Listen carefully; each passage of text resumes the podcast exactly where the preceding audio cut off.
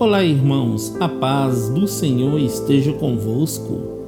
A palavra do Senhor diz assim no livro de Salmos, capítulo 115, versículo 1: Não a nós, Senhor, não a nós, mas ao teu nome dá glória, por causa do teu amor e da tua fidelidade.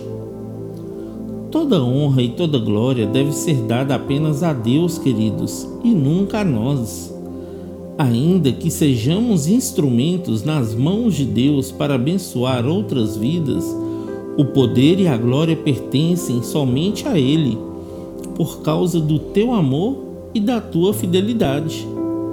Que neste dia vocês possam entender esta palavra e declarar como Paulo no livro de Romanos, capítulo 11, versículo 36.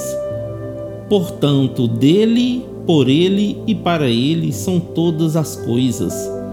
A ele seja a glória perpetuamente. Amém?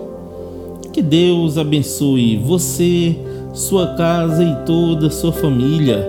E lembre-se sempre, você é muito especial para Deus.